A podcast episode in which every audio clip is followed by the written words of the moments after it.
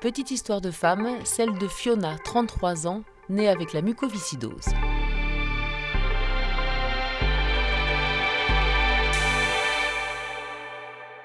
Pendant mes études de pharmacie, à un moment j'ai pris la décision de, partir trois mois en Australie.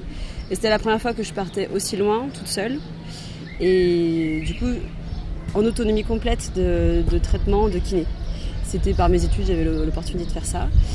Et je pense que d'être partie si loin, toute seule, personne n'était venu me voir parce que j'étais restée que trois mois.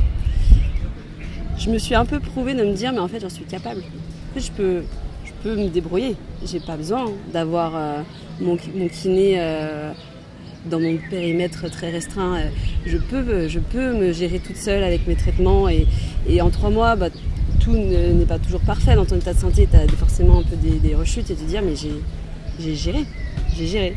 Et ça, je pense que bon, ça m'a aussi donné le virus du voyage et, et m'a fait découvrir un sentiment de liberté incroyable.